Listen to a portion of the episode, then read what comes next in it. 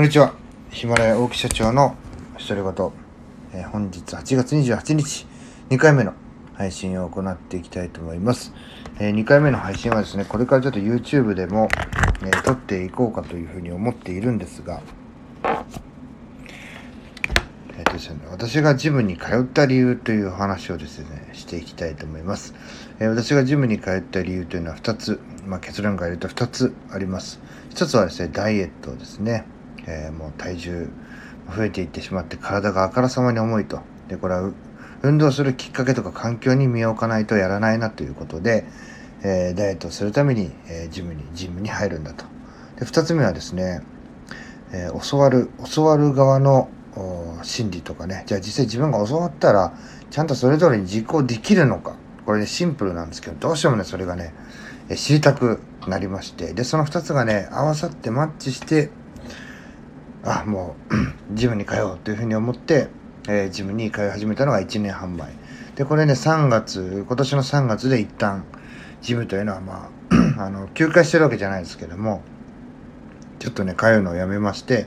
で僕はね、ちょっと病院関係の仕事に携わってるっていうのもありましたので、えーそこがね、あの、まあ、行かなくなる、ちゃんと引き継ぎをして部下に任せていかなくなるまでは、もしね、そこで私が、えコロナとかもらってきましし来てしまったら、まあ、家族とかはもちろんそうなんです会社のメンバーはもちろんそうなんですけども、それで僕がね、ジムに行けば、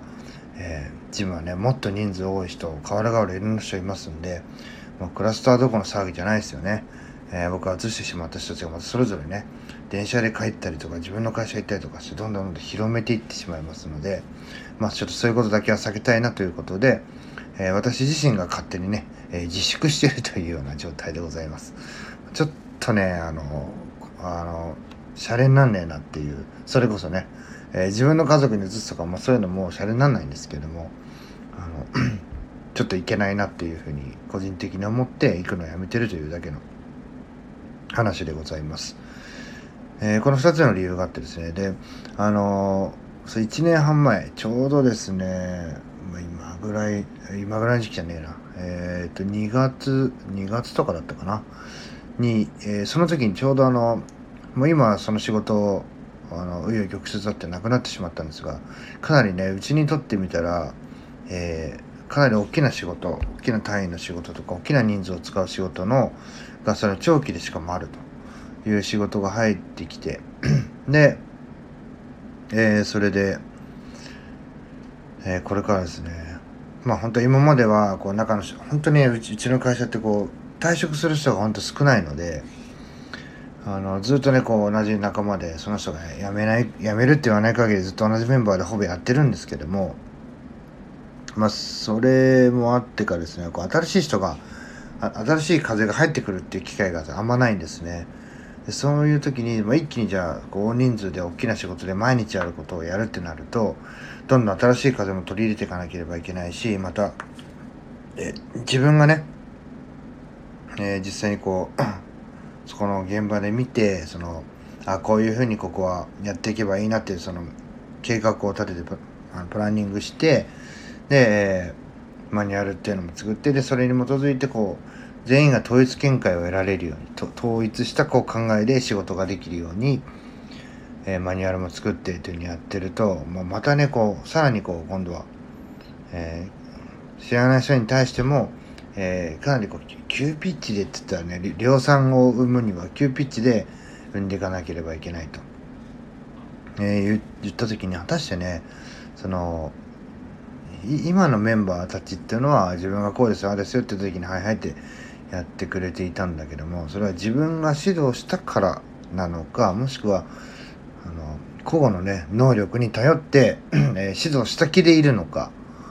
えーそこがねふとこう新しい大きな仕事が始まる前にですねちょっとふと思ったことを解明しておきたいなと。果たしてこう僕もね大木弘和もそうですし株式会社 LMC、まあ、社員もそうなんですけども、えー自分たちがしっかりと教えてるでそれがちゃんとできてるからみんな何、えー、ですかねこう仕事ができるようになっているのかもしくはね、えーこちらも側はもう LMC とか大木とかの社員側もポンコツで、何言ってるかあいつらわかんねえと。あいつら何言ってるかわかんねえけども、えー、自分たちで努力してやんねえと迷惑かけちゃうって言って、その、その人たちの能力が優れているからこそ、今仕事が回ってるのかも極端に言えばこれどうなんだろうっていうのがすごい気になってですね。じゃあまずその自分がねいつも偉そうに教えてますけども自分がじゃあ逆にねそういう何かを教わった時にそれを素直にね実行できるのかとかあのあと心理ですね、えー、いやその聞いたことに対してどういうふうなこう 吸収どこまで吸収ができて、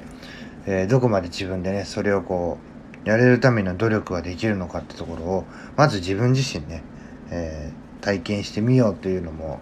もうとにかく思ってた。それにプラスあの体重減らさなきゃいけないとかねダイエットしたいとか運動したいとかっていうのもあってそれが合わさってもうあのキックボクシングジムを